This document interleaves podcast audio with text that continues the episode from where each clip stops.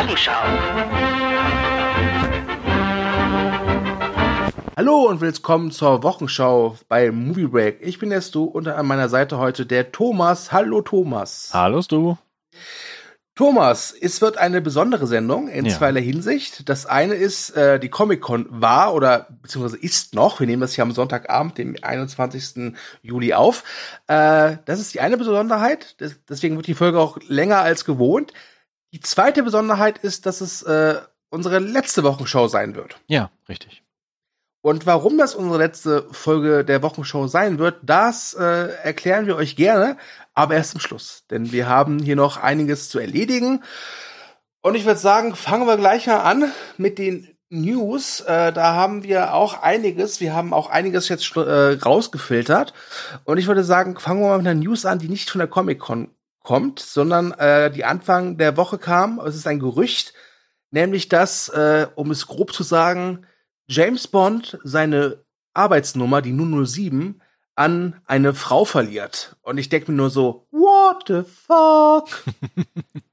Thomas, kannst du ein bisschen für ein bisschen Aufklärung sorgen? Genau, ich glaube, das war einer der größten Aufreger der Woche, wenn man so das Internet durchleuchtet. Also klar, wenn es plötzlich dann heißt, eine männliche Agentenfigur wird ausgetauscht und wird zu einer Frau, dann ist der Aufreger meistens ja, nicht weit weg.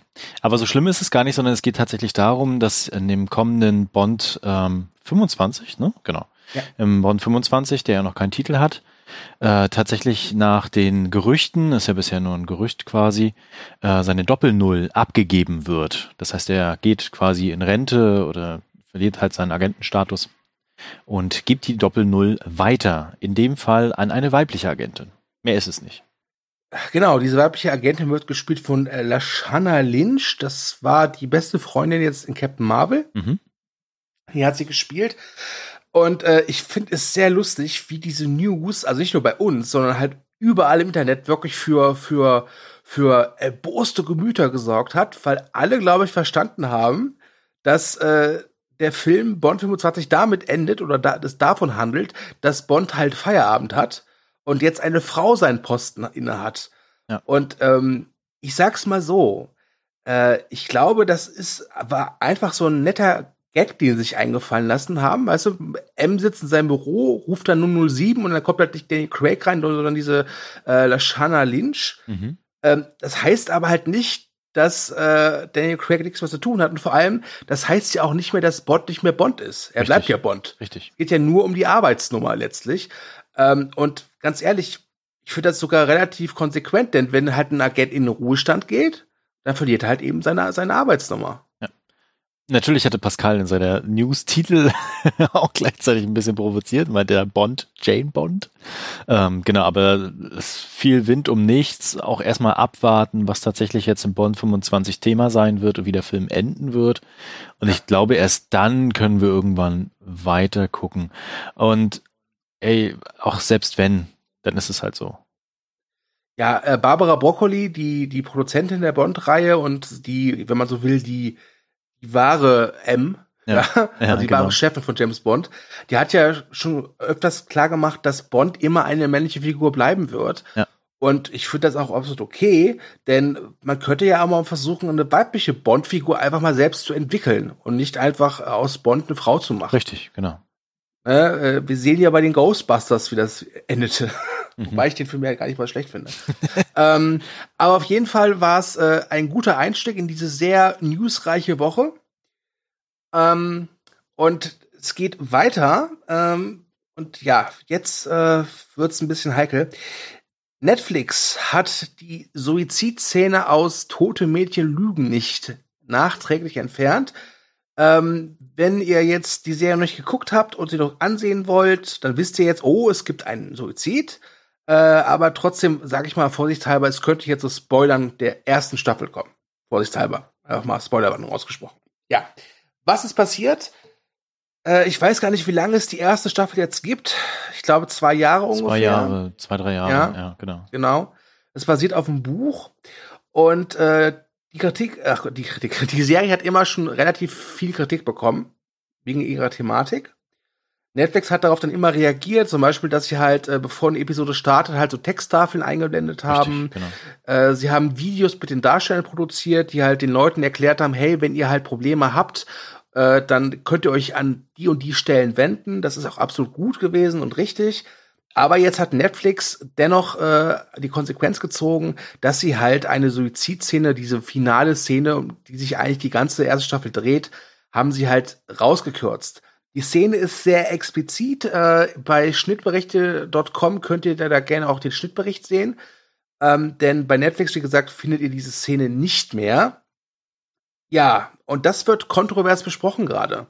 Zum einen schätze ich die Frage, warum jetzt erst? Weil Richtig. die Kritik ist ja, ist ja nicht neu, ja.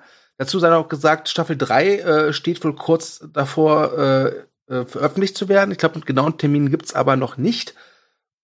Und das andere ist, ich weiß nicht, aber fühlt man sich da nicht ein bisschen bevormundet als Netflix-User? Also ich finde ja, eigentlich haben sie ja äh, immer die ganze Kritik, die darauf kam, auf dieser Serie, auf den, auf der Thematik auch immer gut aufgenommen. Ne? Also mhm. zum Anfang gab es zum Beispiel keinen Warnhinweis. Also zumindest nicht so explizit mit äh, Helfennummern und mit dem Sprecher, der auch nochmal was dazu gesagt hatte. Dann hatten sie ja später dann auch nochmal die Darstellerinnen und Darsteller gezeigt, die auch nochmal Statements gebracht hatten. Ne? Also es ist mhm. ja quasi auch so ein bisschen auch erweitert worden, um halt auch Menschen einfach auffangen zu können, ne? die da durch dieses Thema auch angesprochen werden. Und ich finde es tatsächlich jetzt auch nach zwei Jahren ein bisschen spät. Also scheinbar haben sie nochmal Expertinnen und Experten dazu Rande gezogen und mit denen das gemeinsam mhm. diskutiert. Und trotzdem bleibt halt das Gefühl so, äh, ja, jetzt im Zuge von Staffel 3, ne, machen wir halt nochmal ein bisschen Wind jetzt und nehmen jetzt diese Szene raus. Es wirkt ein bisschen seltsam, ne? Ja, ähm, sie haben, glaube ich, äh, halt mit wissenschaftlichen Bearbeitern oder mit irgendeinem so Bericht wohl festgestellt, dass es wohl durchaus einen kausalen Zusammenhang gibt zwischen der Serie und einem Anstieg von Suizidversuchen bei Teenagern, wenn ich das richtig verstanden habe. Ja, genau. Ähm, von daher, ja, wie gesagt, ich finde die Serie allgemein schwierig. Ich habe jetzt die erste Staffel gesehen, vor einiger Zeit, schon was länger her, und äh, ich weiß, die ist sehr beliebt, aber ich finde die Serie eh problematisch, weil für mich hat sie so diese Botschaft, hey, wenn ihr euch mal an all den Menschen rächen wollt, die euch, die euch gemeint zu euch waren, ja, die euch gemobbt haben, geschlagen haben, was weiß ich, macht mal Selbstmord. Ja, das wirkt. Dann, dann werden nämlich sehen, was die, was die Schlimmes getan haben. Und ich halte das für eine sehr gefährliche äh, Aussage. Ähm, ist natürlich eine Sache der, der Perspektive. Es gibt bestimmt auch Leute, die sagen, hey, diese Serie hat mir geholfen. Aber ich aus meiner Sicht finde die Serie wirklich problematisch. Ja. Also eine Empfehlung von mir ist auch auf jeden Fall, die nicht alleine zu gucken. Also sowieso mhm. nicht. Und äh, danach auch über die einzelnen Episoden als auch die einzelnen Handlungsstränge mit jemandem zu reden und darüber zu sprechen halt. Ne? Also ja. dann einfach auch das, das Thema an sich so auch anzugehen und nicht einfach zu konsumieren und dann sich seine eigenen Gedanken dazu zu machen, sondern sich da auch einfach gemeinschaftlich auszutauschen. Ja. Gut. Das war's zu den News, die nicht von der Comic-Con kommen. Ha, wir haben noch News aus der Comic-Con. Ähm, und ja, ich fange mal an. Mhm. Es gibt einen Rückkehrer in Terminator Dark Fate. Es gibt ja schon, wir wissen ja schon, dass äh, Linda Hamilton sowie Arnold Schwarzenegger dabei sind. In diesem äh, Soft-Reboot, der ja alle Filme nach Terminator 2 einfach ignoriert. Aber Jetzt hat Tim Miller äh, die Katze aus dem Sack gelassen. Edward Furlong, der in Terminator 2 als John Connor zu sehen war, gehört auch zur Besetzung von Dark Fate. Thomas, was sagen wir dazu? Das war, glaube ich, mit das Überraschendste, was so auch die Woche dann kam. Ich hatte mir die News auch angeguckt. Also im Zuge der Comic-Con hatte ich eigentlich auch gedacht, dass ein neuer Trailer kam, äh, äh, gekommen, aber war nicht mhm. so. Es gab zumindest ein cooles Featured, was nochmal so Hintergründe gezeigt hatte im Zuge des ersten Trailers, den gezeigt wurde. Und jetzt kam halt die Bestätigung, dass äh, quasi alle drei Urcharaktere tatsächlich mit den Urdarstellerinnen und Darsteller zurückkommen. Und ich hatte mir dann gedacht, so, ja, ich kenne so Bilder von Edward Furlong, wie er jetzt aussieht. Und der hat auch eine wirklich, er hat einiges durchgemacht, sagen wir so, ne? Also wie das halt manchmal so ist, so mit jungen Darstellern und Darstellerinnen, die dann vielleicht vom rechten Weg abkommen oder dann auch irgendwie Drogen gelangen oder sonstiges, dass dann halt irgendwann ein kleiner Abstieg stattfindet und bei Edward Forlong ist das halt der Fall. Also er war, soweit ich das gelesen hatte, letztes Jahr auch wieder in Behandlung und ähm, es war überraschend. So, aber es gibt wohl einen Kniff, den da tatsächlich in diesen Film reinbringt und das alles auch gut darstellen wird. Und ich bin sehr gespannt, wie das aussieht, muss ich sagen. Ja, es wird nämlich so sein, dass sie ein äh, Body-Double haben und dass sie dann via CGI-Technik wohl einfach sein Gesicht auf dieses Body-Double draufropfen. Ähm, denn ich habe noch nicht ganz kapiert, in welcher Zeitlinie der spielt. Wie gesagt, alle Teile nach Teil 2 werden ignoriert. Ähm, und es wurde ja schon im Vorfeld gesagt, dass man nicht erwarten sollte, dass Linda Hamilton und Arnold Schwarzenegger die Hauptrollen da haben. Ja, die haben wohl mehr Nebenrollen äh, oder größere Gastauftritte wohl. Und dasselbe gilt wohl für John Connor. Also John Connor wird wohl angeblich gar nicht mal so wichtig sein für die Handlung. Ähm, deswegen ist es jetzt schwer zu sagen, so, äh, ob das jetzt John Connor ist, der halt schon ein paar Jahre älter ist, oder ob es der John Connor ist, den wir halt äh, am Ende von T2 zurückgelassen haben, allein mit seiner Mutter. Ja. Das ist eine Frage, die wir aktuell nicht beantworten können. Ähm, ich kann nur so viel sagen, ich bin gespannt auf den Film. Bislang hat er mich eigentlich nur positiv überrascht. Ähm, es gibt doch eine, oh, es gibt doch eine ganz, ganz kleine äh, Randnotiz. Und zwar wurde jetzt auch enthüllt, wie die Figur von Arnold Schwarzenegger, wie der Terminator heißt. Er heißt Karl. Das, Geil. Das fand ich auch ganz Karl. nett. Ja. Karl, sowas tötet Menschen. Ja, genau. Großartig. Ja, ja ähm, auf jeden Fall Edward Furlong, ich fand ihn äh, als Darsteller, als er noch, äh, ich sag mal, als richtiger Darsteller dazu zu erkennen war, fand ich ihn eigentlich ganz gut und vielleicht äh, gelingt ihm ja ein kleines Comeback. Ich würde es ihm wünschen. Auf jeden Fall, ja. In den letzten Jahren hat er nur in Stuss mitgemacht und Uwe Boll Filme mitgemacht und äh, Uwe Boll hat ja auch immer wieder erzählt, dass er am Set auch äh, meistens high war mhm. äh, und ja, er hätte was Besseres verdient und vielleicht schafft er ja mit Terminator Dark Fate den Ausstieg oder den den den den das Comeback wieder zurück äh, als erfolgreicher Darsteller. Ich würde es ihm wünschen. Ja. Genau, und ansonsten, ich bin auch sehr gespannt auf den Film. Ich mag ja Tim Miller total gerne, also auch vor allen Dingen, also Action kann er, allen Dingen. Und ähm, ich glaube, das wird was. Spätestens am 24. Oktober wissen wir es, da kommt der Film in die deutschen Kinos. Ja, ich bin sehr gespannt drauf. Äh, worauf ich auch gespannt bin, äh, ist Marvel. Ja. Die haben nämlich einfach mal ähm, Sonntagnacht oder Samstagnacht, je nachdem, wie man es sehen möchte, äh, ein, in San Diego mal ordentlich abgeliefert. Ja. Sie haben zwar jetzt kein, äh, kein Bewegtbildmaterial veröffentlicht. Sie haben wohl was gezeigt zu Black Widow. Ist aber noch nicht, nicht öffentlich ge gemacht worden. Haben aber dafür, wie Kevin Feige jetzt wohl gesagt hat, ihre komplette Phase 4 bekannt gegeben. Ja. Wir hatten ja eigentlich schon darauf gewartet. Also wir hatten jetzt im Vorfeld auch mehrmals darüber gesprochen. Und hier schon mal eine Ankündigung. Es gibt bald ein äh, Podcast zu dem Thema äh, Zukunft im Marvel-Universum. Also wie quasi die weitere Zukunft des Marvel-Universums aussehen wird oder könnte und auch jetzt mit den Ankündigungen natürlich. Und wir hatten schon gehofft, dass jetzt am Wochenende da nochmal die Katze aus dem Sack kommt. Und äh, ja, die Katze ist aus dem Sack und Phase 4 steht jetzt komplett. Und wenn man dabei bedenkt, dass ja lange Zeit äh, nur drei Phasen auch ursprünglich geplant waren, ne? also eigentlich ging es ja gar nicht darum, da noch weiterzumachen, finde ich es jetzt bisher ziemlich cool. Ja, ähm, ich würde gerne eine zweite News gleich damit einbringen. Ja. Weil Marvel hat ja nicht nur ihre Filmsparte äh, offiziell vorgestellt, sondern auch ihre Disney Plus Serien, mhm. die wohl alle mit zum Kanon der Phase 4 gehören. Richtig, überraschenderweise, ne? Ja, das heißt, wenn ihr eines Tages jetzt im Kino sitzt und euch den neuen Marvel-Film angucken gucken wollt, könnte es sein, dass ihr nur die Hälfte versteht, weil ihr nicht Disney Plus habt und nicht die Serie gesehen habt, äh, die irgendwie Anspielung drauf nimmt. Genau. Das, also sie bauen ihr Universum weiter aus und was auch interessant ist, das hast du im Vorgespräch äh, gesagt, ist, dass diese Filme, glaube ich, von 2020 bis 2022 sind. Mhm. Das sind zwei Jahre. Und ich glaube, die erste Phase war länger, oder? Ja, also alle Phasen waren länger. Also mindestens, ja. also die erste, glaube ich, war sogar vier, fünf Jahre, ne? Und dann äh, ja. ging es dann immer so weiter. Aber ich glaube, die letzte war auch, also glaube drei Jahre auf jeden Fall. Und jetzt verkürzt sich der Zeitraum auf 2020, 2021. Da werden wir dann alle Serien als auch die angekündigten Filme, die, auf die gehen wir gleich ein, keine Sorge, ja. ähm, alle zu sehen bekommen. Und dann beginnt schon Phase 5. Ja, und äh, in Phase 5, wie wir seit ein paar Stunden wissen, äh, gibt es einen Rückkehrer. Eine Figur, die zurückkehrt, nämlich Blade der gespielt wird von Mashahali Ali, dem zweifachen Oscar-Gewinner. Der hat gewonnen äh, beste Nebenrolle für Green Book und für Moonlight. Und der beerbt äh, Wesley Snipes. Was Wesley Snipes davon hält, weiß ich nicht. Ich glaube nicht, dass Wesley Snipes begeistert ist, denn er hat ja in den letzten Jahren äh, eigentlich in regelmäßigen Abständen immer wieder gesagt, dass er bereit ist, äh, Blade zu spielen, nochmal für Marvel. Ich glaube, da kommt bald was. ja, ja. Ah.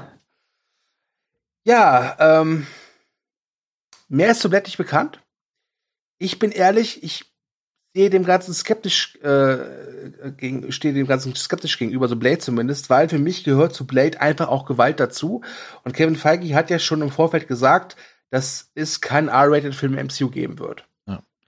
Genau, deswegen bin ich auch gespannt. Entweder sie ändern die Formula quasi, also dass sie das nochmal überdenken. Jetzt im Zuge der letzten R-Rated Comic-Verfilmung ist das ja durchaus immer noch denkbar, mhm. dass sie das nochmal ändern. Aber ansonsten sehe ich das wie du, also so ein paar fliegende Köpfe hätte ich dann schon gerne, aber die werden halt nicht kommen dann. Ja. Genau. Ähm, vielleicht noch ganz kurz dann zu der nächsten Phase, also bevor wir jetzt auf Phase 4 eingehen, wir machen das von ja. hinten gerade, ja. ähm, äh, quasi noch zwei weitere Überraschungen, die natürlich schon irgendwie klar waren, aber man noch nicht wüsste, ob das jetzt tatsächlich dazu kommt. Und zwar wird in Phase 5 auch die Fantastic Four eingeführt werden und die Mutants, das ist nichts anderes als die X-Men, werden auch Teil von Phase 5 sein. Und ich kann das auch verstehen, dass sie sich da jetzt ein bisschen Zeit nehmen für, weil das hätte ja bedeutet, dass wir quasi nächstes Jahr oder übernächstes Jahr schon einen von diesen Filmen dann etablieren müssen in diesem ganzen Universum. Und ich glaube, die brauchen da einfach noch mal ein bisschen Gehirnschmalz und Zeit, um Dinge vorzubereiten. Aber ich freue mich drauf, dass dieses Universum einfach so gigantisch groß ist und die Fantastic Four sind immer noch großartige Charaktere und vielleicht Ne, das ist natürlich nur eine Hoffnung meinerseits. Oder ist es auch in einem Serienbereich dann irgendwann, habe ich dann Marvel-Zombies irgendwann. Ja. Also es gibt Blade, das heißt, du wirst auf jeden Fall Marvel-Vampire bekommen. Mhm. Schon mal der erste Dann kannst Schritt. du auch Zombies geben, ja. Ja, okay. Gut, da würde ich sagen, äh, kommen wir mal von Phase 5 zurück zu Phase 4 ja. und gehen mal einfach durch, was uns erwartet. Und das das ist der erste Marvel-Film, der jetzt als nächstes kommt, ist mhm. äh, Black Widow. Ja. Das wissen wir schon seit längerem und äh, ist jetzt offiziell bestätigt, dass es der nächste Marvel-Film ist, aber das war jetzt kein Geheimnis mehr, dass sie es gelüft gelüftet haben. Regie führt Kate äh, Shortland, die hat zuvor unter anderem äh, Berlin Syndrome gemacht. Ähm, der Film, also Black Widow, soll ein direktes Sequel zu äh, Civil War sein. Ja, für alle, die jetzt äh, Endgame geguckt haben, sich wundern, hä, Black Widow? Hä? Wie? Was? Ähm, und ja, äh, ich bin gespannt drauf. Ich hoffe, das wird ein guter Agenten-Action-Film. Also ich hoffe das auch.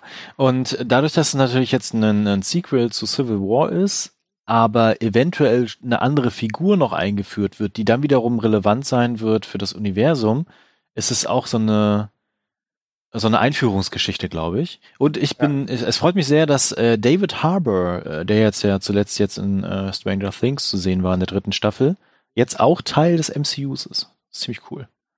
Äh, hoffen wir, dass äh, er mit dieser Comic-Verfilmung mehr, mehr Erfolg hat als mit Hellboy. oh ja, auf jeden Fall. Ja.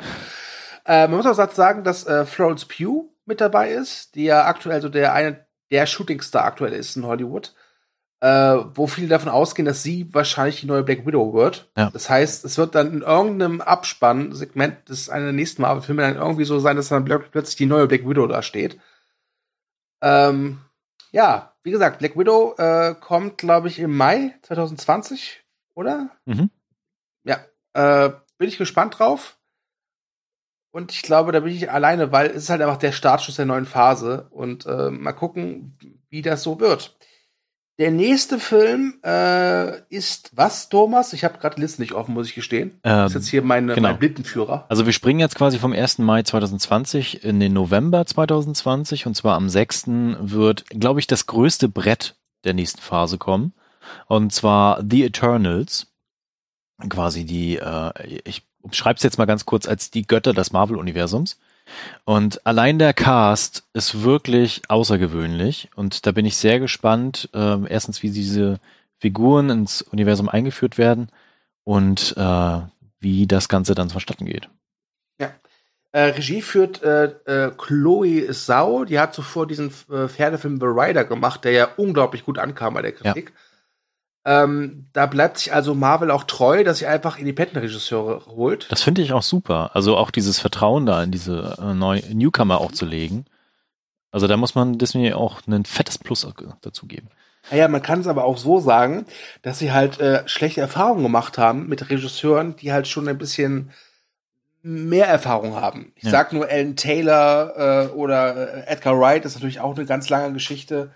Ähm, von daher kann man das, ich finde das schon ein bisschen zwiespältig, aber hey, ähm, Und die sind bestimmt auch günstiger.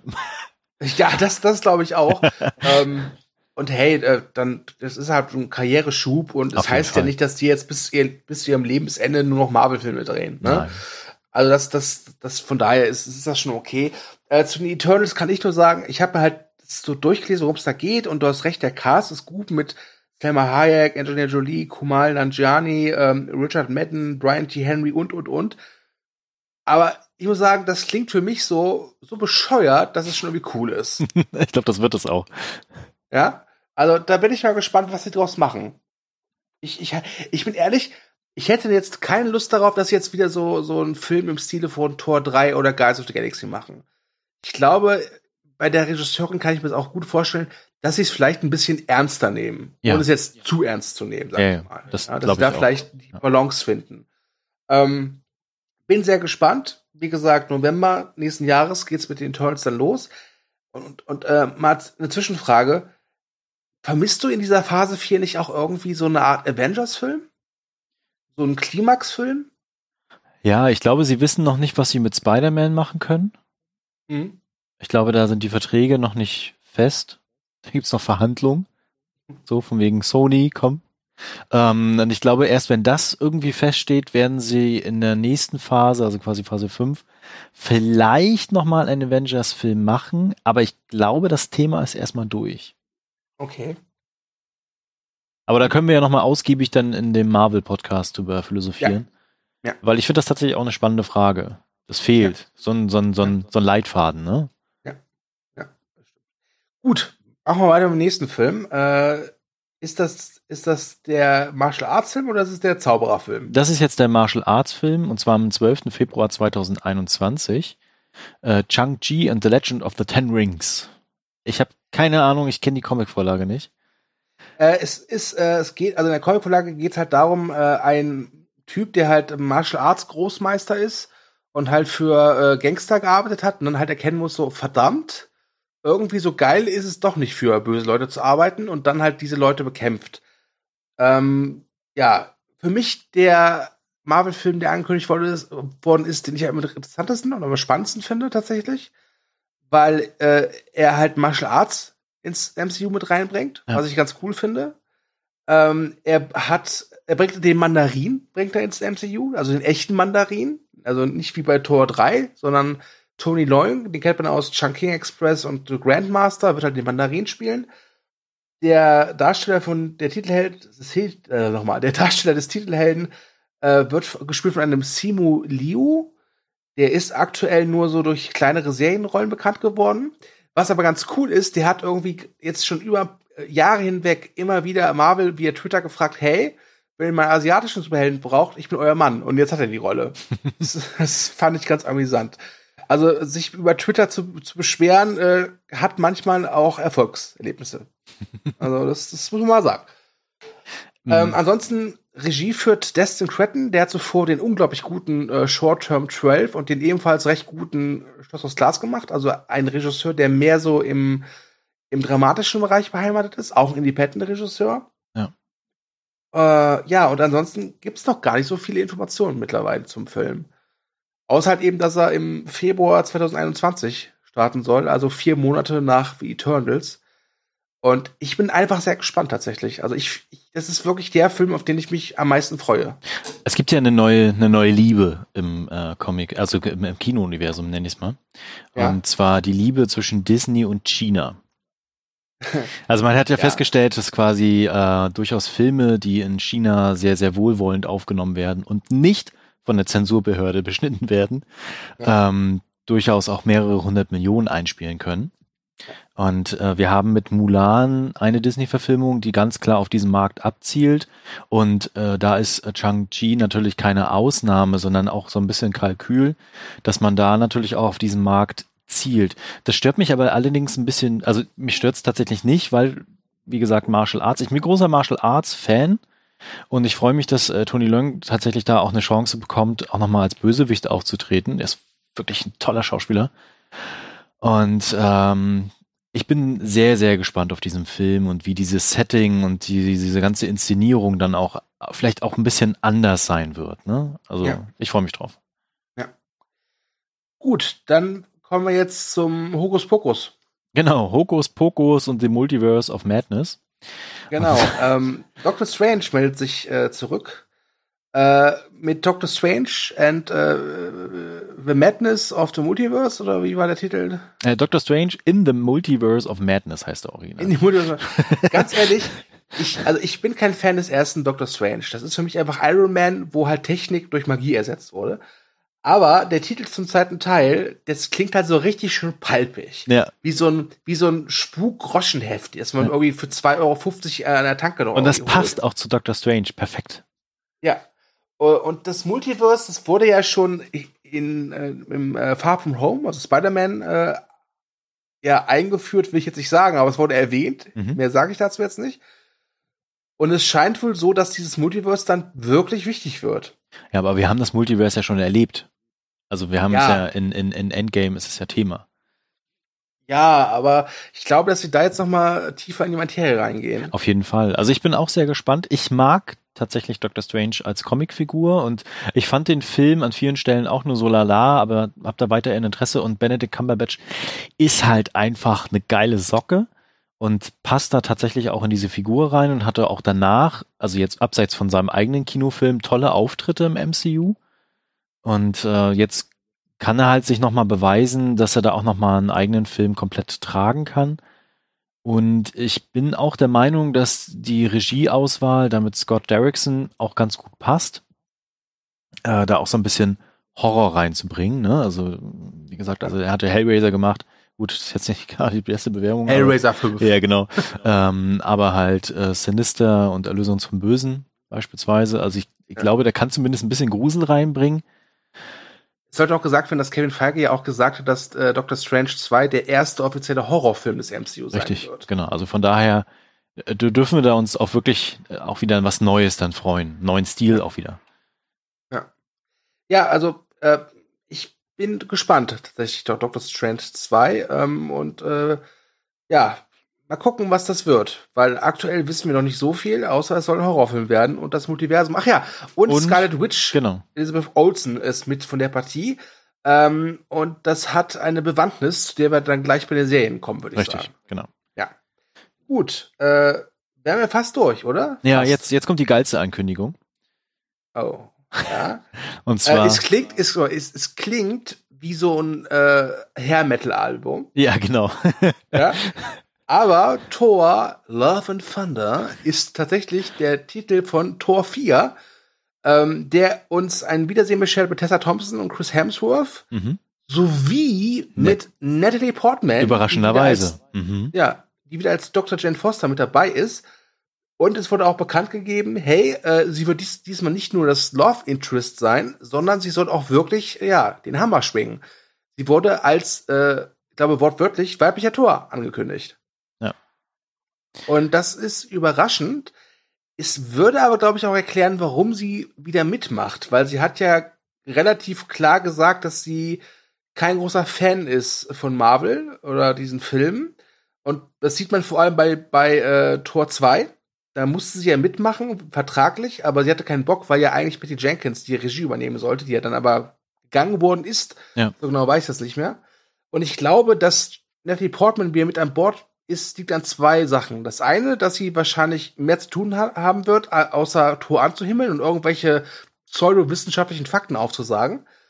Und das zweite ist, glaube ich, dass sie gerne mit Taika Waititi zusammenarbeitet, der als Regisseur zurückkehrt. Mhm, genau. Also ich bin da auch sehr gespannt drauf. Ich glaube, das ist so der Film, auf den ich mich am meisten freue in dieser ganzen Phase. Uh, allein wegen Taika Waititi und ich fand Tor 3 großartig. Ich mag diesen Humor von ihm einfach und äh, kann mich da quasi äh, nicht satt sehen an den Sachen. Mhm. Ähm, und ich freue mich auf eine Rückkehr des dicken Tors. Ja, äh, ich dachte ja eigentlich, dass der The Guardians unterwegs ist dann, aber okay, mal gucken, was sie da daraus machen. Ähm, ich würde gerne noch anmerken, dass äh, Taika Waititi äh, eigentlich ja Akira drehen sollte. Mhm. Die Realverfilmung des äh, Anime-Klassikers. Äh, aber es soll wohl zwischen Waititi und Warner so schon zu kreativen Differenzen kommen sein, was halt die äh, Postproduktion wohl ins Stocken gebracht hat. Und dann hat er halt den, äh, ist er jetzt zu Marvel gegangen. Das heißt aber nicht, dass das Akira abgesagt ist. Das liegt halt aktuell ja auf Eis. Und es wurde wohl schon gesagt, oder es gibt Gerüchte, die besagen, dass Warner halt unbedingt mit Taika Waititi diesen Film machen will. Das heißt, Warner wird wohl warten, bis er wieder Zeit hat. Äh, das heißt, ich glaube, man kann sagen, ich glaube, vor 2025, glaube ich, sollten wir nicht mit dem Akira-Film rechnen, Nein. wenn überhaupt. Äh, ehrlich gesagt, muss ich ja auch gestehen, von mir aus können sie den auch streichen, weil ich finde den Animationsfilm großartig, so wie er ist, und ich halte eine Realverfilmung für unverfilmbar. Gut, das ist aber so eine, so eine Aussage, die kannst du, die wurde schon oft getroffen, ne? Und es hat dann doch meistens irgendwie geklappt. Ja, und guck dir Ghost in the Shell an. Ja, meistens habe ich gesagt. Ja, genau. Meistens. ja? Also wie gesagt, also ich finde es schade drum, wenn es nicht so sein sollte, aber andererseits, ich nehme auch alles, was Taika Waititi produziert. Also wenn sie ihn ohne ihn machen, dann wäre es natürlich eher so, hm, aber wenn er tatsächlich dabei ist, kann das auch funktionieren. Und Effekte ja. kann er. Hat er bewiesen. Ja, wie gesagt, ich, ich bin gespannt auf Thor Love and Thunder. Äh, ich bin aktuell ein bisschen gespannter auf seinen Jojo Rabbit, der ja im Oktober in den USA anläuft. Da müsste auch mal bald ein erster Teaser oder Trailer kommen. Ja. Äh, aber ja, Taika Waititi ist, ist eine geile Sau. Machen wir, machen, sagen wir, wie es ist. Ja, ja. ja der, ist, der, ist, der ist toll. ja, okay. Ja, damit wären wir mit dem Marvel-Film durch. Naja, aber noch nicht, noch nicht, noch nicht ganz, nicht? noch nicht ganz, ne? Was, Weil was hast du noch? es, äh, also einige von euch werden jetzt natürlich wundern, so von wegen, ah, da gab es doch noch mehr Ankündigungen eigentlich zu Ach so. Fortsetzungen. Und äh, tatsächlich ist jetzt bestätigt worden, dass es offiziell Sequels zu Captain Marvel, Guardians of the Galaxy, das ist ja eh schon Thema gewesen, und Black Panther geben wird. Allerdings nicht in Phase 4. Und das wirft die Frage auf, wie fett wird denn Phase 5 eigentlich werden? Aber wie gesagt, das in unserem Podcast. Ja. Gut, jetzt aber. Themenwechsel. Serien. Kommen wir mal von Marvel-Filmen weg hin zu Marvel-Serien. genau. Die äh, alle für Disney Plus äh, gemacht werden. Das sollte klar sein. Disney Plus startet, glaube ich, im November in den USA. Äh, Europa und Deutschland gibt es doch keinen offiziellen Starttermin, aber wir gehen mal davon aus, dass es spätestens im Frühjahr 2020 soweit sein wird. Mhm. Ja, Marvel-Serien. Fangen wir mal an, bitte, Thomas. Genau. Was wäre, wenn? What If ist so, glaube ich, die spannendste Serie, auf die ich mich freue.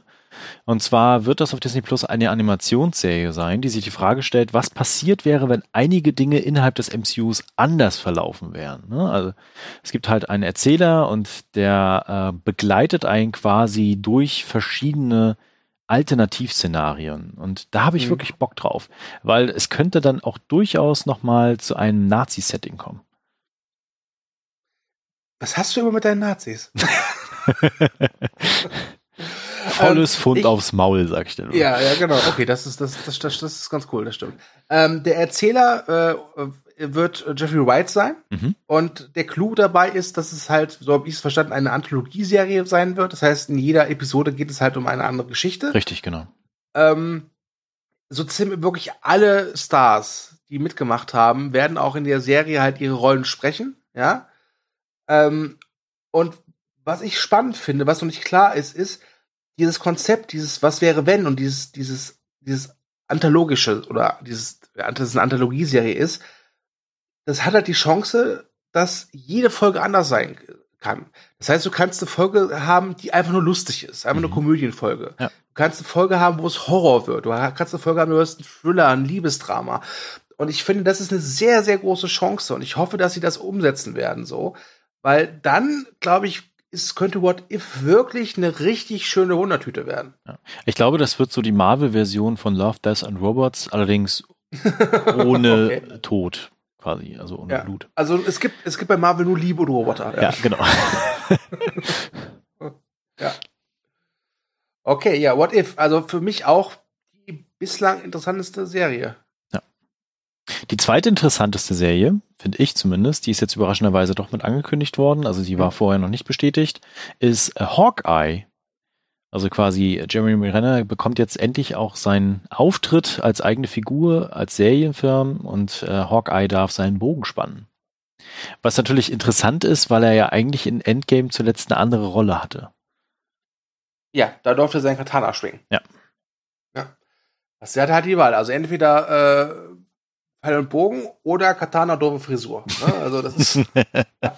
ähm, Du, ich bin, ich bin ganz froh, dass du sagst, dass, dass, dass, dass, dass die zweitinteressanteste Serie für dich ist in dieser Auswahl, weil es geht mir genauso. Ja. Ähm, ich finde, ich mag Hawkeye, ich mag die Figur. Ich finde es gerade so interessant, weil er halt eben ja letztlich eigentlich nur Pfeil und Bogen hat und halt keine Laserstrahlen schießen kann oder Dimensionsportale erschaffen kann, finde ich, dass es eine sehr interessante Figur ist, die aber in den bisherigen Film halt immer zu kurz kam. Und ich glaube, das könnte sich mit der Hawkeye-Serie ändern. Ähm, und es gibt das Gerücht, dass sie auf äh, einem Comic oder einer Comic-Reihe basiert, äh, wo Hawkeye äh, eine auch die zentrale Rolle spielt, weil deswegen heißt das Comic auch Hawkeye. Ähm, aber er, er dort halt nicht gegen irgendwelche Übermutanten oder Götter kämpft, sondern halt wirklich gegen ja Down-to-Earth-Gegner, also gegen Gangster und solche Sachen. Und das wäre ein Setting, was der Figur, glaube ich, ganz gut täte. Ja. Und dazu muss auch gesagt werden, dass diese Hawkeye-Serie im Prinzip, glaube ich, auch nur wieder die Zukunft von Hawkeye vorbereitet. Denn die Serie soll, da, soll davon handeln, dass er eine gewisse Kate Bishop ausbildet, äh, zur, zum, ja, ein weiblicher Hawkeye quasi, eine Nachfolgerin. Mhm. Äh, die Rolle der Kate Bishop ist aber noch nicht vergeben. Also bislang ist da noch nichts Neues dran. Also, aber, wie gesagt, ich halte das für eine gute Chance, dieser Figur endlich mal ein bisschen mehr Profil zu verleihen. Und ich freue mich jetzt schon auf diese ganzen ironischen Anekdoten, die Hawkeye die ganze Zeit bei seinen Einsätzen dann vom Stapel lässt. Ja. Weil das finde ich großartig. Ja, und dann hat er halt den Panzer genommen und ihn einfach gegen die Lippe geschleudert. Und Iron Man hat mit dem Laserstrahl einfach mal so dieses, dieses, dieses Militärboot zertrümmert. Und was hast du gemacht? Ich habe Pfeile, Pfeile geschossen. genau. Ja. Ja, ja also wie gesagt, Hawkeye, äh, bin ich gespannt drauf. Genau, Herbst 2020. Und äh, jetzt springen wir weiter in den Frühling 2021 und äh, da wird's äh, Wonder, äh, naja, wie heißt das nochmal? Wonder Vision. Genau. Ja. Äh, ja, als ich das erstmals gehört habe, dachte ich so, es klingt so wie die Nachfolgeband von One Direction. ähm, ja. ja, es ist eine Serie, da geht es um Scarlet Witch, also Wanda, äh, Nachname vergessen, gespielt von Elizabeth Olsen, und halt Vision, gespielt von Paul Bettany, der zum Glück in seiner Rolle gar keinen Nachnamen hat. Ähm, ja, das ist ein Liebespaar, wie wir wissen. Wir mhm. wissen auch, dass die Liebe jäh von Thanos beendet wurde. Und was ich weiß, ist, dass ich ihnen diese Liebesgeschichte halt nie abgekauft habe. Ja, dann müssen sie ein bisschen dran arbeiten weil da wird das definitiv Thema sein. Ja.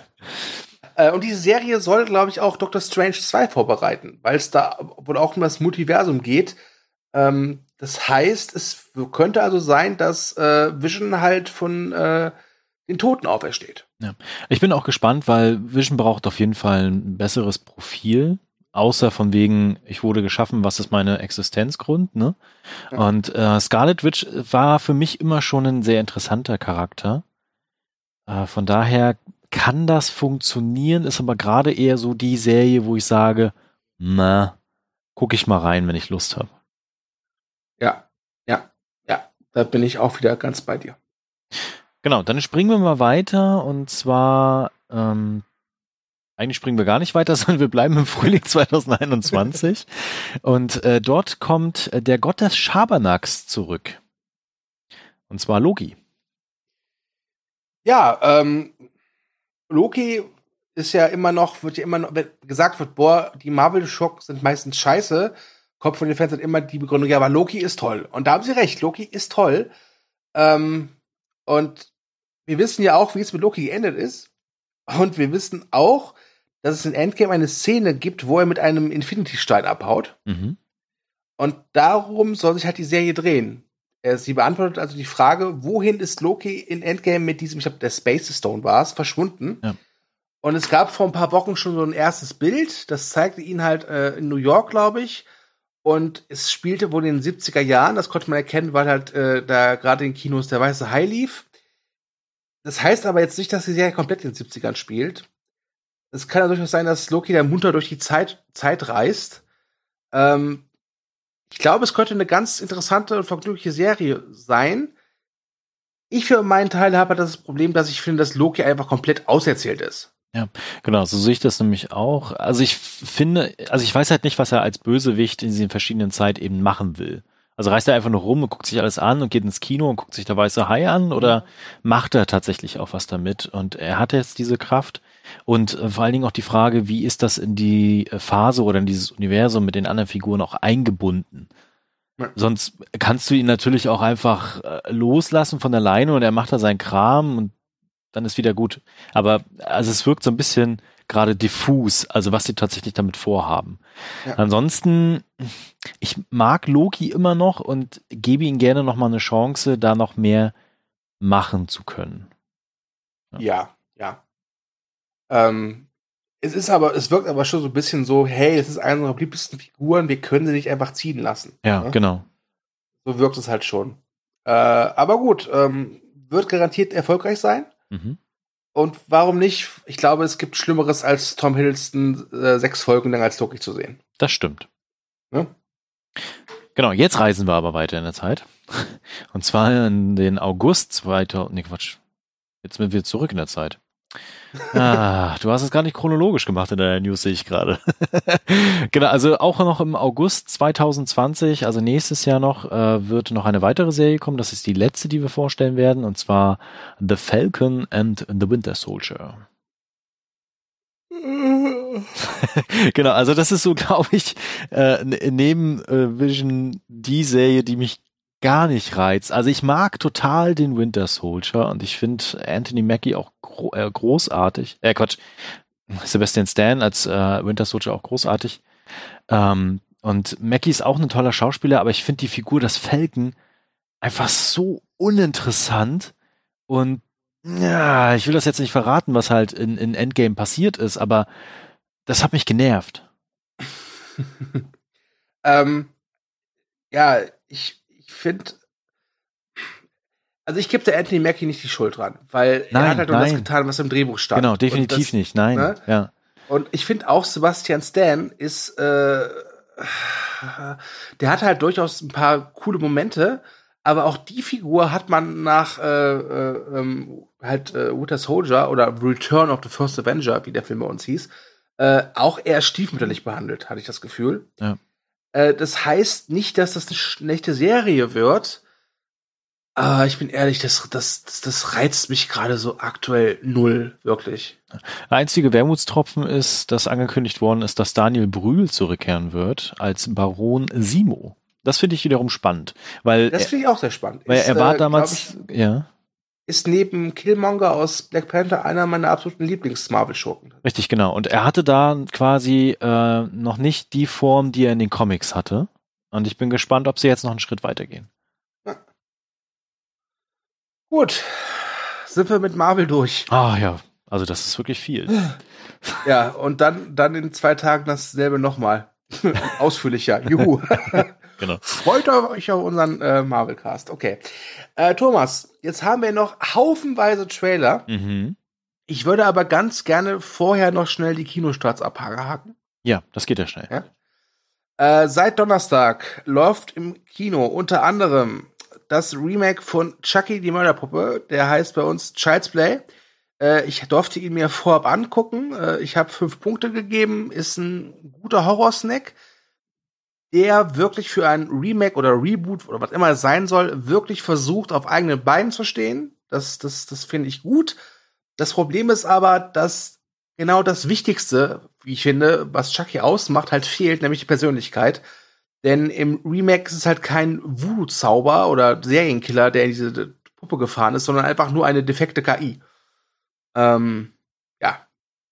Wie gesagt, kann man gerne gucken. Äh, Chucky-Fans sollten sich das sowieso angucken. Alle anderen, glaube ich, machen nichts falsch, wenn sie da auf die Blu-ray oder die Netflix-Veröffentlichung warten. Ja. Ja, gut. Du bist jetzt nur da, um mir recht zu geben, ne? Ja, genau. gut. Äh, dann Zweiter Neustart ist der neue Film von Luc Besson. Und oh Wunder, es geht um eine hübsche Frau, die Profikillerin ist. Haben wir jetzt so von Luc Besson noch nie gesehen. völlig überraschend. Ja, total überraschend. Der Film heißt Anna. Unser Golden Era, also der Max hat den sich angeguckt und hat äh, 5,5 Punkte gegeben. Und das ist, so viel sei verraten, die beste Wertung diese Woche bei den Kinostarts, denn die Kinostarts fallen diese ja. Woche genauso mager und dürftig aus wie letzte Woche. Es tut mir leid. Nennen genau. wir es einfach mal Sommerloch. Gut. Ich habe ja gerade eben äh, bei, bei Child's Play gesagt, dass das Schöne ist, dass dieser Film auf eigenen Füßen steht und versucht, sich so ein bisschen von der Vorlage zu lösen.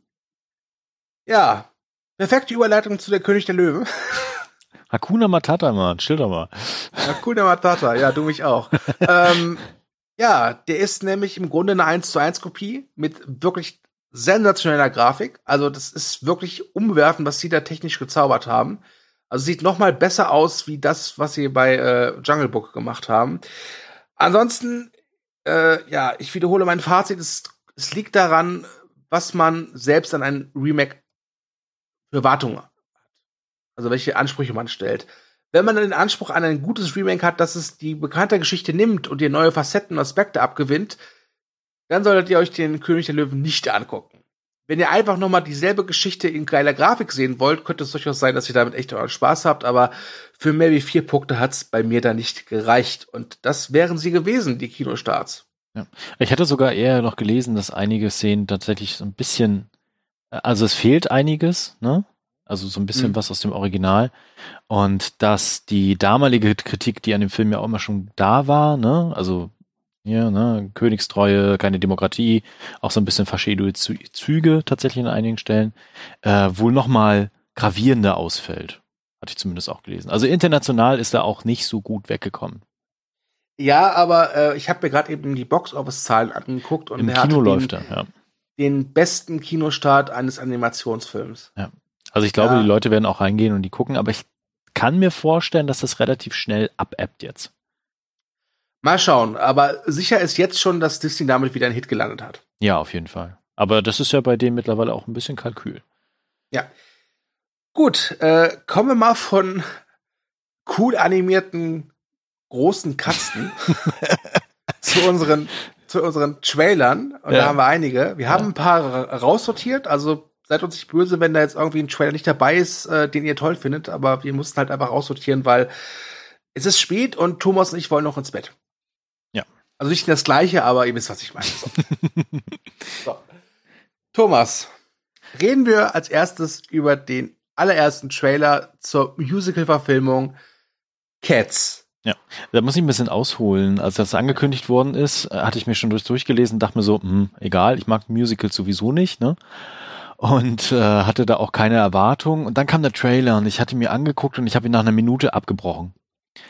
Und ich werde ihn mir auch nicht angucken, ich werde mir den Film auch nie angucken, weil ich finde, das, was da gezeigt worden ist, gruselig.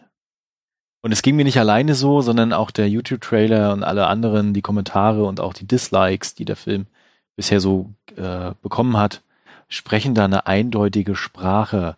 Aber du siehst das ja ein bisschen anders, ne? Äh, äh, übrigens, äh, der unser unser Schnittmeister, der Yumi, Grüße hierbei, äh, ist auch meiner Meinung. Ich habe mit ihm heute äh, darüber geredet und also, um was klar zu machen, ich finde nicht, dass das gut aussieht. ja, aber es sieht so verstörend aus. Mhm. Das fasziniert mich. Es sieht so unglaublich verstörend aus, dass ich, dass ich, dass mich das wirklich fasziniert und ich finde es total schade, dass es ein Musical ist, weil ich mit Musicals zu in 90% der Fälle nichts anfangen kann. Ähm, und, aber ich werde mir den auf jeden Fall angucken, weil ich das so faszinierend finde, was sie da machen. Äh, und ich muss, ich muss auch gestehen, allgemein halt, ich meine, Rema Dacheles, allein das Musical Cats ist ja von der Idee auch irgendwie scheiße, oder? Ganz ehrlich. also, ja, ja. ja, also, das ist, sorry, liebe Musical-Fans, aber es ist einfach nicht meine Welt. Aber ich, ich kann es ehrlich sagen, ich finde das total faszinierend, diesen Trailer. Ich habe mir den echt zwei, drei Mal angeguckt und es, es sieht halt schrecklich aus, aber auf eine ganz seltsame, strange Art und Weise. Also es ist nicht, ich meine, wir alle kennen schlechte Trailer, ja, so generische Trailer. Aber der Trailer von Cats ist, ist, ist hat, hat finde ich, eine ganz eigene Kategorie jetzt eröffnet. Auf jeden Fall. Und das finde ich, finde ich der Wahnsinn.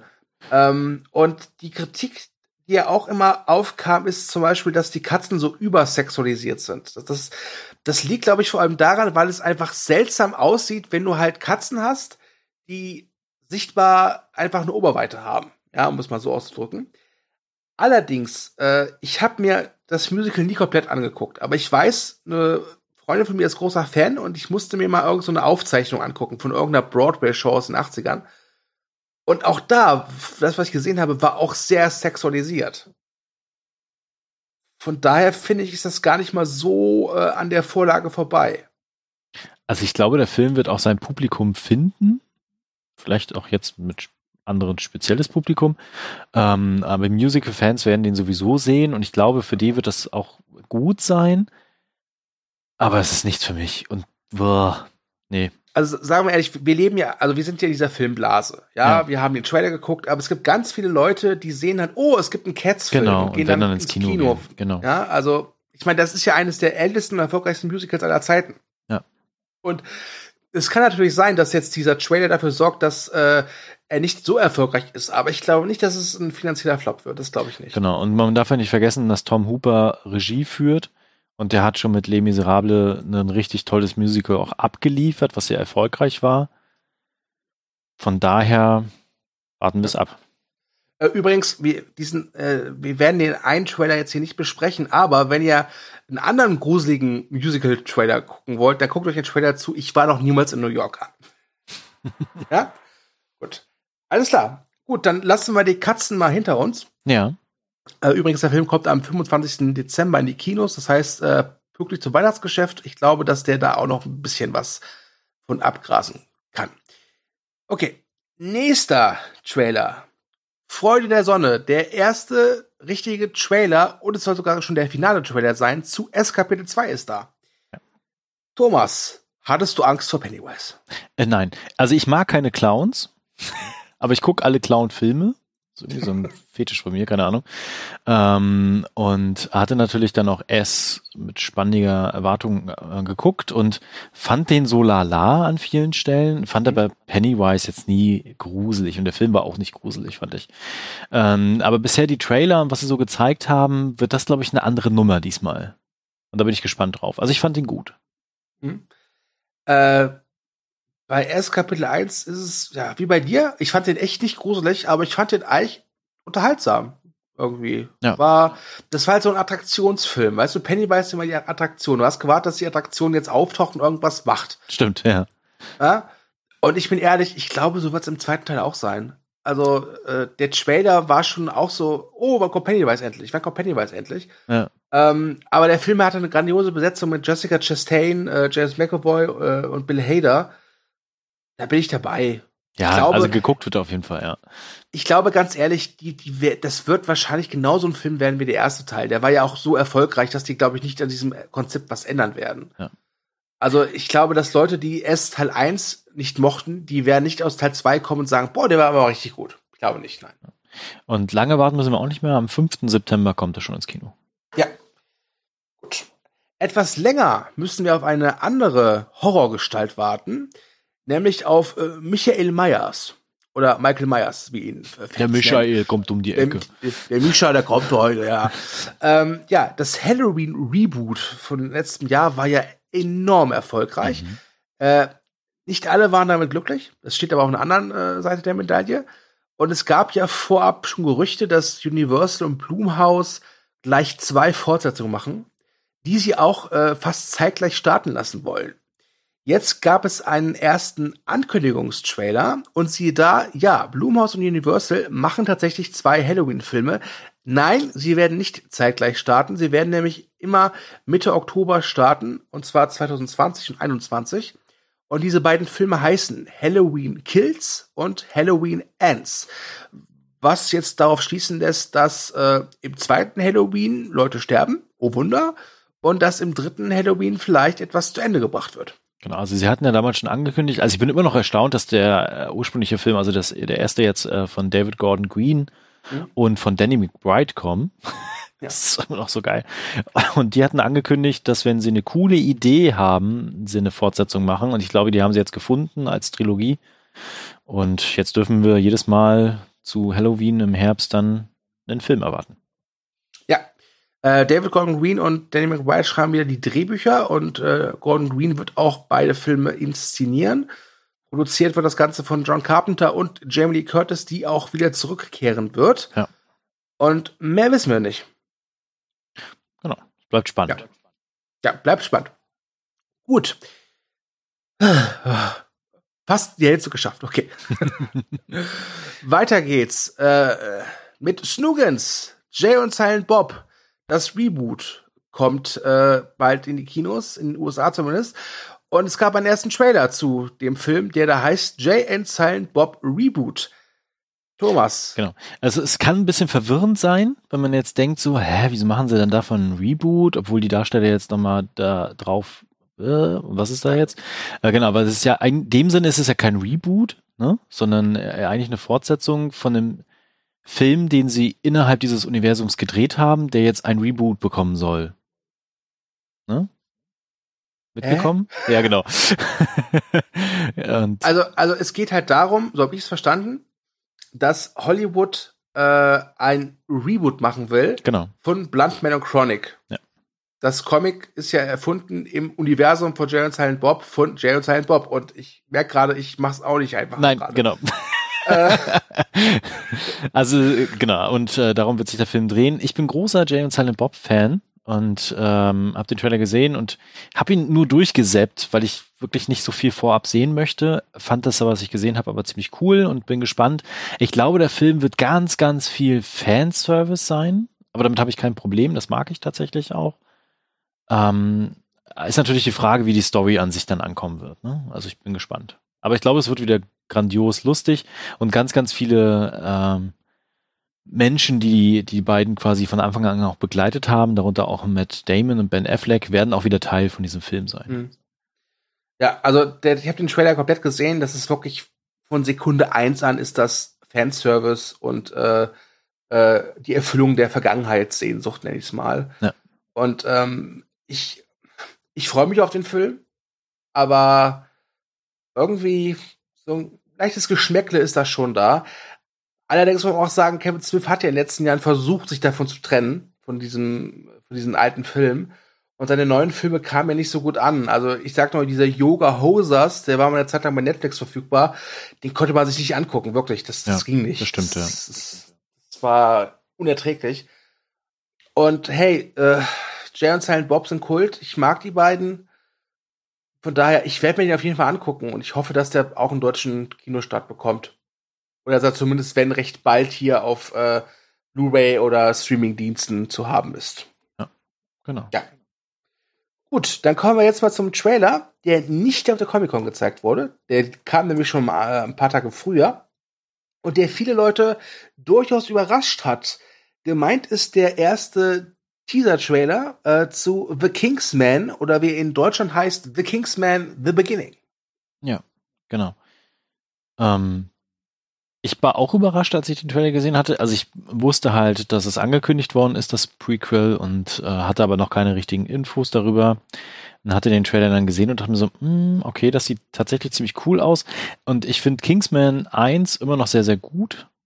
Mhm. Und äh, Kingsman 2 gibt's nur zwei grandiose Szenen, der Rest ist eher so, so lala. Mhm. Und äh, hatte dann das gesehen gehabt und dachte mir so, okay, das kann jetzt tatsächlich was richtig Cooles werden und bin gespannt, wie sie das jetzt umsetzen werden. Und der Cast ist da auch wiederum richtig, richtig gut. Und da mit Aaron Taylor Johnson, Daniel Brühl, Stanley Tucci, also das wird groß. Ich fand, der war überraschend düster, der Trailer. Ja, war er auch, ja. ja? Also ich sehe das, also ich mochte Kingsman 1 auch sehr gerne. Bei Kingsman 2 bin ich auch deiner Meinung. Ich glaube, wir meinen auch beide dieselben Szenen. Ähm, äh, ich frage mal ganz erlaubt, hat es was mit Elton John zu tun? Ja. ja, okay. ja.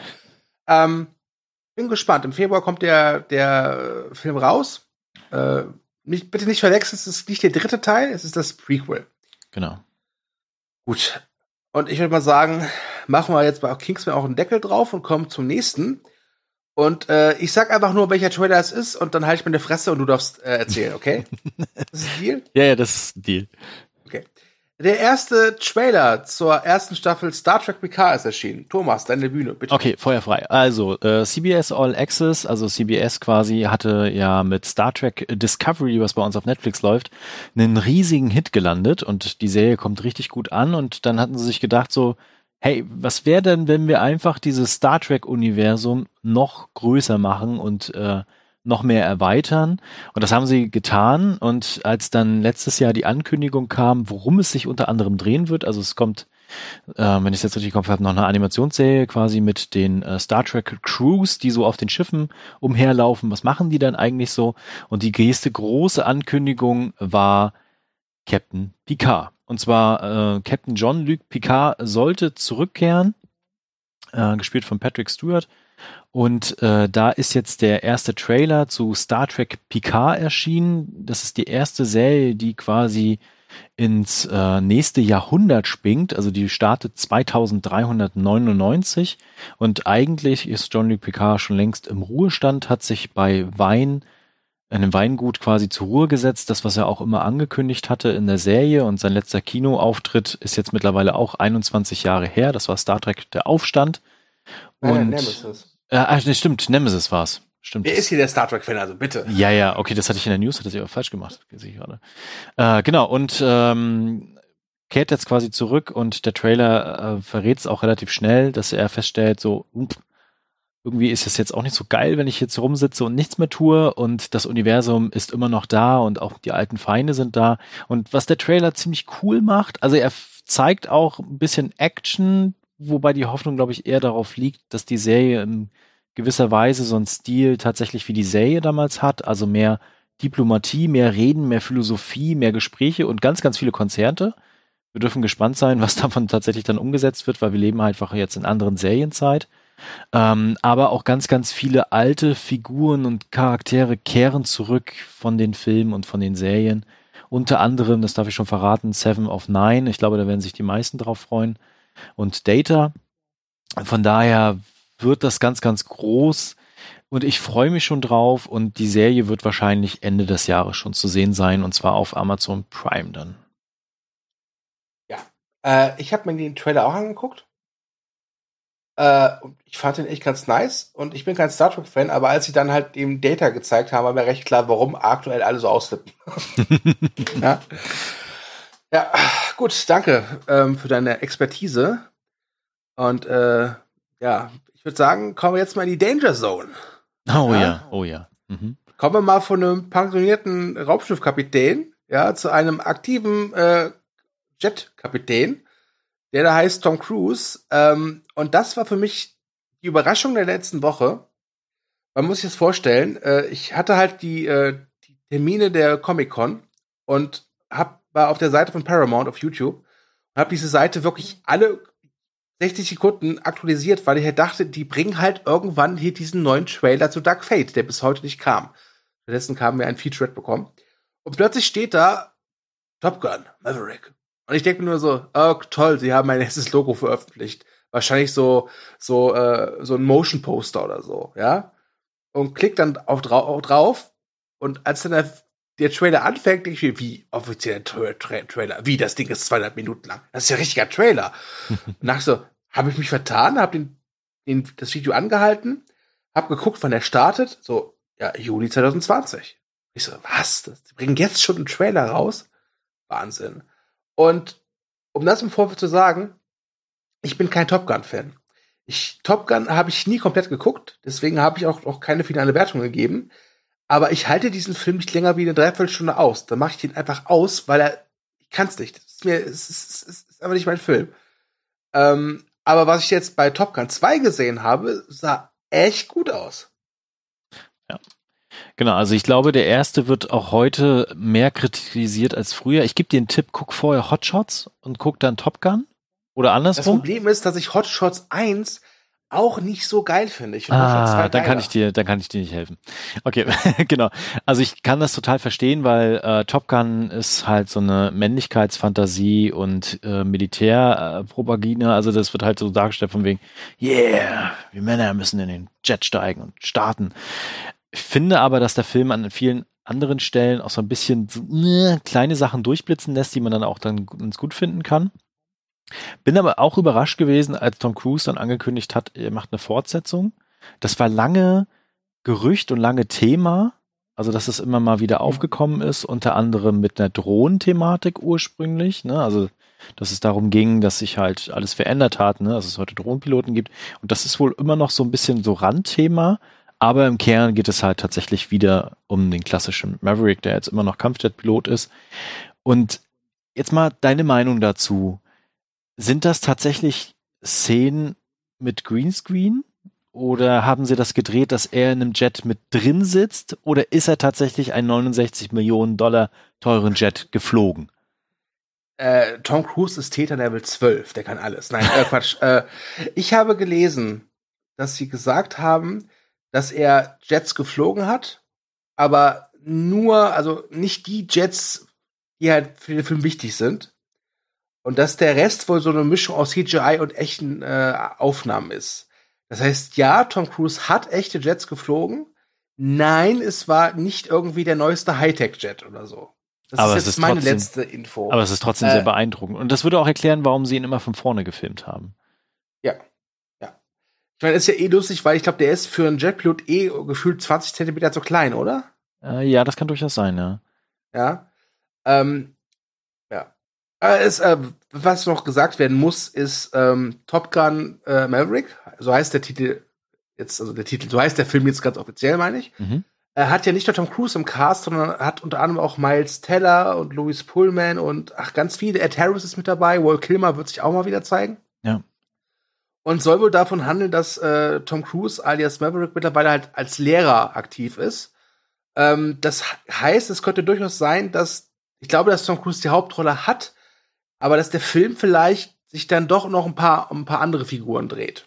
Und ich habe ja die Hoffnung, dass das auch wirklich dann Thema der Geschichte sein wird und dann, dass er vielleicht festgestellt hat, es ist nicht so alles so geil, was ich gemacht habe und das versucht natürlich der neuen Generation auch beizubringen. Ja. Und das könnte ein Knackpunkt sein. Und ähm, es freut mich total, dass Bell Kilmer dabei ist. Der hat Kehlkopfkrebs. Ja, deswegen ist sein hatte oder hatte? Hat immer noch. Hat. Deswegen ist sein Gesundheitszustand aktuell nicht so geil. Ja. Ähm, aber freue mich, dass er einfach dabei ist und Ed Harris sowieso, ne? Also das ist ja sowieso großartig. Also der Cast ist auch einfach toll.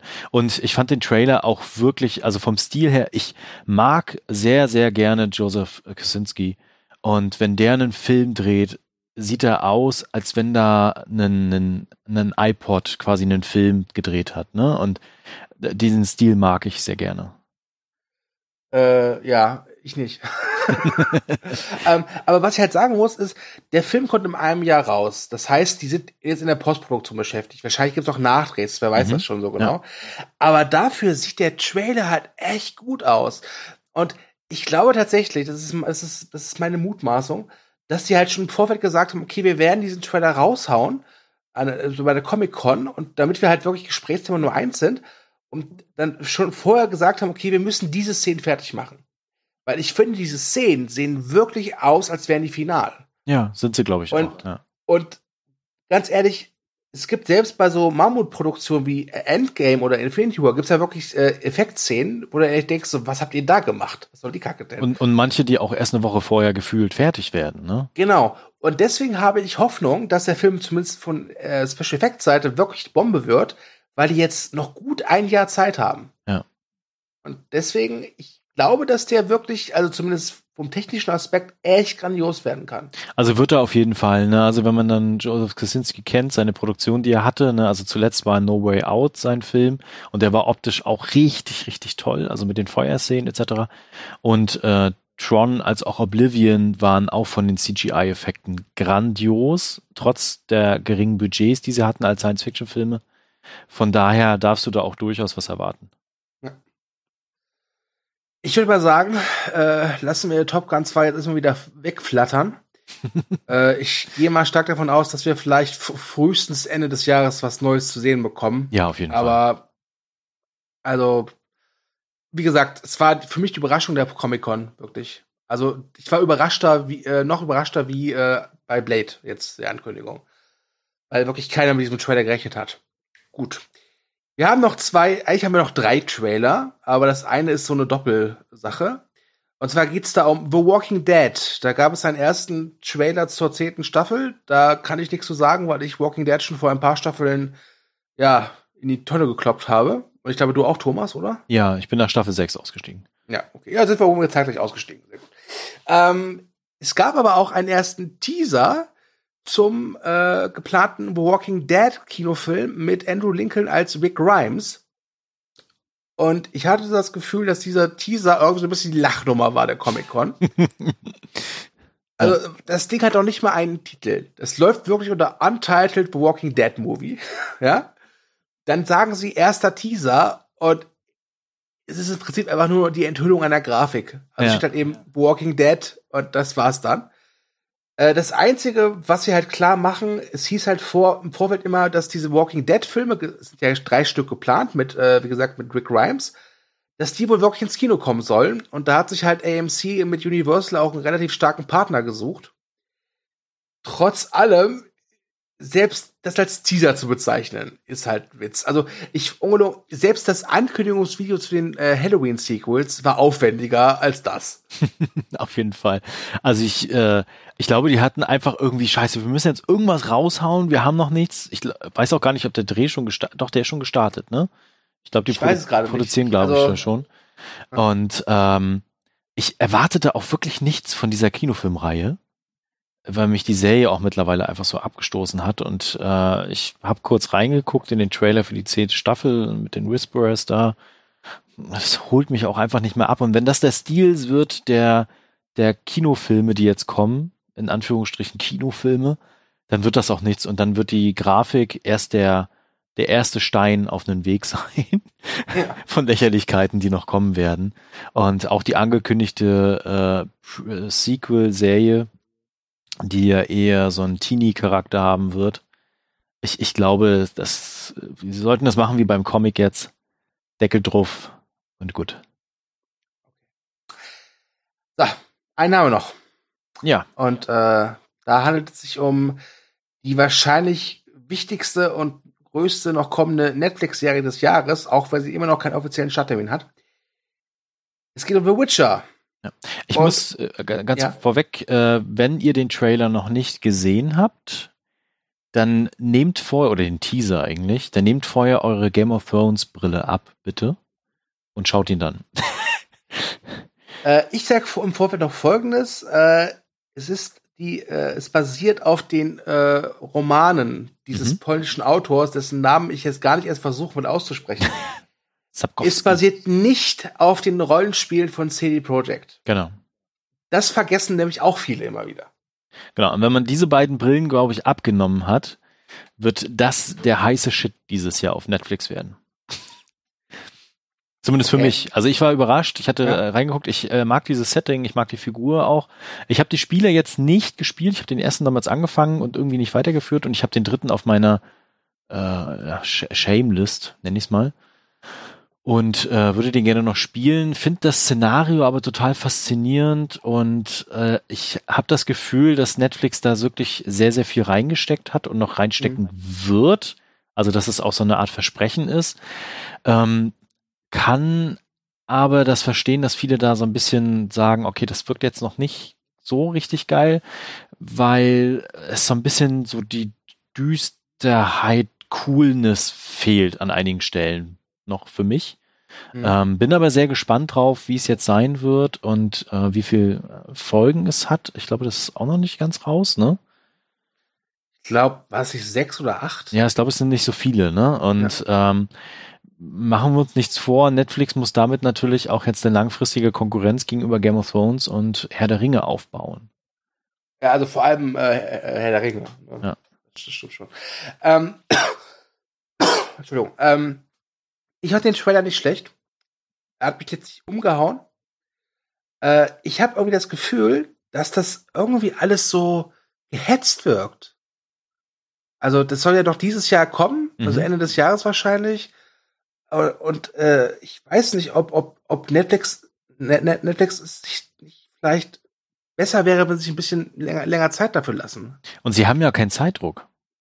Ja, also, weil die Herr der Ringe-Serie kommt ja, glaube ich, erst in zwei Jahren, oder? Genau, oder die kommt erst in, in, zwei, drei Jahren, wird die erst ja. da sein. Genauso so. wie ja das Game, Game of, Thrones Sequel. Genau. Game of Thrones zu Ende, das Spin-off kommt auch erst in zwei, drei Jahren. Ja, ja äh, Spin-off. Ja. Und ich glaube, ganz ehrlich, also es wirkt auf mich einfach sehr gerusht irgendwie. Ja. Ähm, ich, ich, ich glaube, der Jumek hat das geschrieben in den Kommentaren. Der hat gesagt, dass es, dass er es schade findet, dass es nicht so osteuropäisch aussieht. Da gebe ich ihm auch durchaus recht, wobei ich auch gestehen muss, ich finde die Optik, zumindest dieses Teasers, es sieht jetzt nicht danach aus, dass sie jetzt irgendwie der Stilistik eines äh, Game of Thrones hinterherrennen. Mhm, genau. Das, das sieht's nicht aus. Und ähm, alles andere, da habe ich tatsächlich keine Meinung zu. Ich, ich finde es unfair, wie jetzt die, die ersten Bilder äh, jetzt schon aufgenommen wurden. Äh, da wird ja auch wieder viel Spiel mit, äh, mit äh, verglichen mit, der, mit den ersten Bildern. Ja, wie äh, Gerald hat nur ein Schwert, was soll das? Das, ist, das geht ja nicht. Ähm, was in den Romanen ja angeblich auch ein bisschen anders ist. Und sie haben ja auch im Vorfeld, also nochmal jetzt auch bei Comic Con nochmal gesagt, wir machen eine Verfilmung oder wir, wir, wir äh, konzentrieren uns darauf, die Essenz halt der, der Buchvorlage einzufangen und nicht der Spiele. Ja. Ähm, und auch so, ich weiß nicht, ich finde Henry Cavill, es hat was als, als, als, als Witcher, finde ich. Ich, ich finde, da passt auch. Und äh, wie jetzt auch berichtet worden ist, hat er sich ja gegenüber 207, glaube ich, Konkurrenten durchgesetzt, die sich auch beworben hatten für die Rolle. Und das finde ich schon ziemlich beeindruckend. Also haben sie ja scheinbar schon was gesehen in ihm, wo sie gesagt haben, das fängt die Essenz der Buchvorlage, der Romanvorlage richtig gut ein. Und deswegen bin ich jetzt einfach gespannt, wie die Serie sein wird. Und ich werde sie definitiv gucken sofort, wenn sie da ist. Äh, was mir noch fehlt, also was ich finde, was ihm gut stehen würde, ein Schnauzbart. Den sie danach dann wieder per CGI rausmachen müssen. Ja, Hexenwerk. ja. Also ich glaube, wir können dabei Witcher äh, folgendes Fazit ziehen. Also ich bin aktuell noch relativ äh, neutral. Ich mhm. werde es mir auf jeden Fall angucken, wenn es halt da ist. Äh, und du bist schon ziemlich gehypt. Ja. Ne? Aber ich äh, nehme auch alles, was an Fantasy kommt. Also alles, was jetzt angekündigt worden ist an Fantasy-Serien, das ist für mich das goldene Zeitalter der Fantasy-Serien gerade. Ja, ja, das stimmt schon. Gut. Ah, wir haben es geschafft. Ja, jetzt sind wir durch, tatsächlich. Ja, jetzt sind wir durch. Äh, in, in, doppelter Hinsicht. Ja. Äh, das ist die letzte Ausgabe der Wochenschau. Mhm. Ähm, ja, es gibt eigentlich gar nicht so viel darüber zu sagen. Äh, wir haben halt einfach nur gesehen, wir haben die jetzt, glaube ich, neunmal gemacht. Es gab ja. eine Pause dazwischen, weil wir halt bei dir waren und Geburtstag gefeiert haben. Und die Resonanz auf die Wochenschau ist halt einfach nicht so ausgefallen, wie wir uns das vorgestellt haben. Und zur Erklärung, wir äh, veröffentlichen unsere äh, Podcasts ja auf Podigy und da haben wir halt jeden Monat einfach ein begrenztes Volumen zur Verfügung. Und das heißt, so eine Wochenschau ging halt immer so knapp 30 Minuten. Das heißt, im Monat waren da zwei Stunden immer weg. Und dann haben wir uns als gefragt, okay, die Resonanz ist nicht ganz so gut. Vielleicht sollte man einfach unsere Energie und das äh, Volumen bei Podigy dann vielleicht einfach in andere Projekte investieren, wie zum Beispiel den von dir bereits angekündigten Cast über die Zukunft des Marvel Cinematic Universe. Genau, also wir haben noch ganz, ganz viele äh, Themen, die wir einfach gerne im Podcast besprechen wollen, die natürlich auch für euch einfach interessant sind und relevant sind und die ihr auch irgendwann später mal hören könnt, ne? Wenn, also wenn jetzt welche dann irgendwann in ein, zwei Jahren auf unsere Podcasts stoßen und mal so durchscrollen, dann ist natürlich äh, so eine Wochenrückschau ähm, nicht so relevant wie ein Kernthema über ein bestimmtes äh, Marvel-Universum beispielsweise ja. oder über ein Thema über Streaming-Dienste oder sowas. Ne? Und darauf wollen wir dann die Ressourcen eher konzentrieren. Und die Idee war eigentlich, euch jede Woche doch ein aktuelles Thema als, als Podcast zu liefern. Wir hatten auch da Spaß dran. Aber wie gesagt, die Resonanz ist jetzt nicht so überwältigend gewesen. Also es haben immer wieder Leute reingehört, auch eine konstante Zahl immer wieder reingehört aber die anderen Podcasts sind definitiv beliebter und dann schwenken wir jetzt um. So einfach ist das. Ja, und äh, es ist auch mal ganz schön, Sonntagabend nicht doch mal alle News durchzugehen. Stimmt. Ja, das, das hat auch was für sich. Und das Problem ist halt auch, wir hatten auch Ausgaben jetzt von diesen neun Stück. Es gab Ausgaben, da war viel los. Also ich glaube, die Comic-Con ist jetzt ein äh, extremer Spezialfall. Ja. Es, wir hatten aber auch Wochen, wo halt echt wenig los war. Und dann fühlt man sich schon so ein bisschen doof, wenn man dann über ein Thema so eine, eine halbe Minute nur reden kann, weil es eigentlich nicht mehr zu sagen gibt darüber. Ähm, und ich kann dir auch nur beipflichten, das hat mir auch immer Spaß gemacht. Und es war auch immer ganz schön zu wissen, okay, Sonntag äh, 10 Uhr oder 9 Uhr, je nachdem, wann wir Zeit hatten, ist halt äh, Podcast-Aufnahme. Aber wie gesagt, die Resonanz hat nicht gestimmt. Und jetzt bitte nicht verstehen, dass wir jetzt sauer auf euch sind, weil ihr diesen Podcast nicht genügend äh, geliked, kommentiert oder runtergeladen habt. Das, so ist es nicht. Ähm, es ist einfach ein gutes Zeichen, dass ihr jetzt kein Interesse, also kein so großes Interesse an der Wochenschau habt. Das ist absolut legitim. Wir sind, uns nicht, wir sind euch nicht böse. Äh, wir haben andere Projekte in der Pipeline. Wir haben sehr, sehr viele Projekte in der Pipeline. Ich werde nicht speziell sagen, welche das sind, denn aus Erfahrung weiß ich, das bringt Unglück, wenn man sagt, dass man zum Beispiel einen Quiz-Podcast, ich meine, einen, einen anderen Podcast plant. Ja. Ähm, aber wir danken auf jeden Fall jedem, der jetzt hier zugehört und jedem, der auch zugehört hat bei den letzten Ausgaben. Das heißt halt das ist die letzte Wochenschau. Es das heißt aber nicht, dass wir mit Podcasten aufhören. Ganz im Gegenteil. Äh, wir haben immer noch großen, großen Spaß am Podcasten. Also zumindest geht es mir so. Auf jeden Fall. Und was ihr noch bekommen werdet, das bleibt dabei, sind halt die Kinovorschauen halbjährlich. Und äh, natürlich spätestens am Ende des Jahres auch ein Podcast-Rückblick auf das ganze Jahr. Also da werden wir ja. definitiv nochmal über solche Themen auch sprechen können.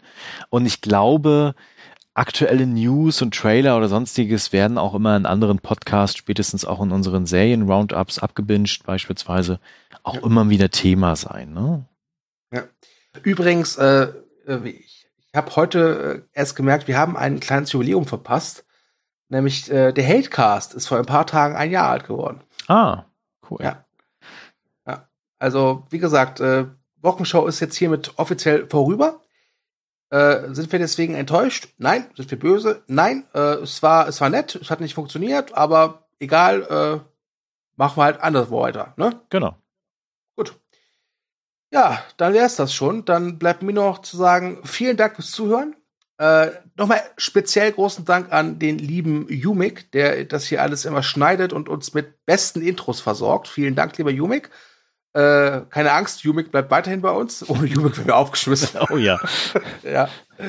Ähm, danke, Thomas, dass äh, du dir ganz oft Sonntagabends Zeit genommen hast, äh, mit mir über manchmal interessante, manchmal auch total langweilige äh, News-Themen zu reden. Ja, klar, gerne. Ein dickes Dank geht auch an den Dom Kanch, also Dominik und Pascal Soli, die ja hier auch des Öfteren mal zu hören waren.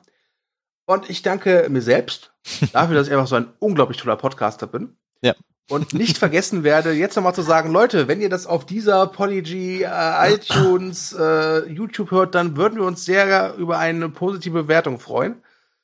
Äh, und ja, kommentiert auch fleißig. Das würde uns auch freuen. Und äh, ich sage Tschüss, bis zum nächsten Mal und überlasse dem Thomas als alten Movie Break Chef die letzten Worte der Wochenschau. Ach, so alt bin ich doch noch gar nicht. Genau, vielen Dank fürs Zuhören. Kommentiert fleißig. Was war eure spannendste News oder der spannendste Trailer der Woche? Vor allen Dingen der Comic-Con, das würde uns sehr interessieren. Kommentiert fleißig und ansonsten hören wir uns demnächst bei anderen Themen. Vielen Dank fürs Zuhören und reingehauen. I gotta go. Hey, wait a minute. Look, I, I just wanted to say Yes? Are you finished? yeah, I guess so. Goodbye. Goodbye, and good luck. Goodbye. Bye. Bye.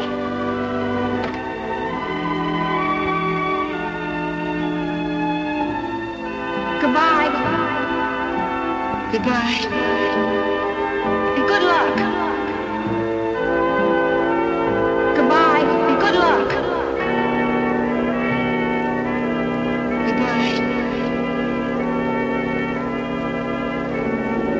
You finished? yeah, I guess so.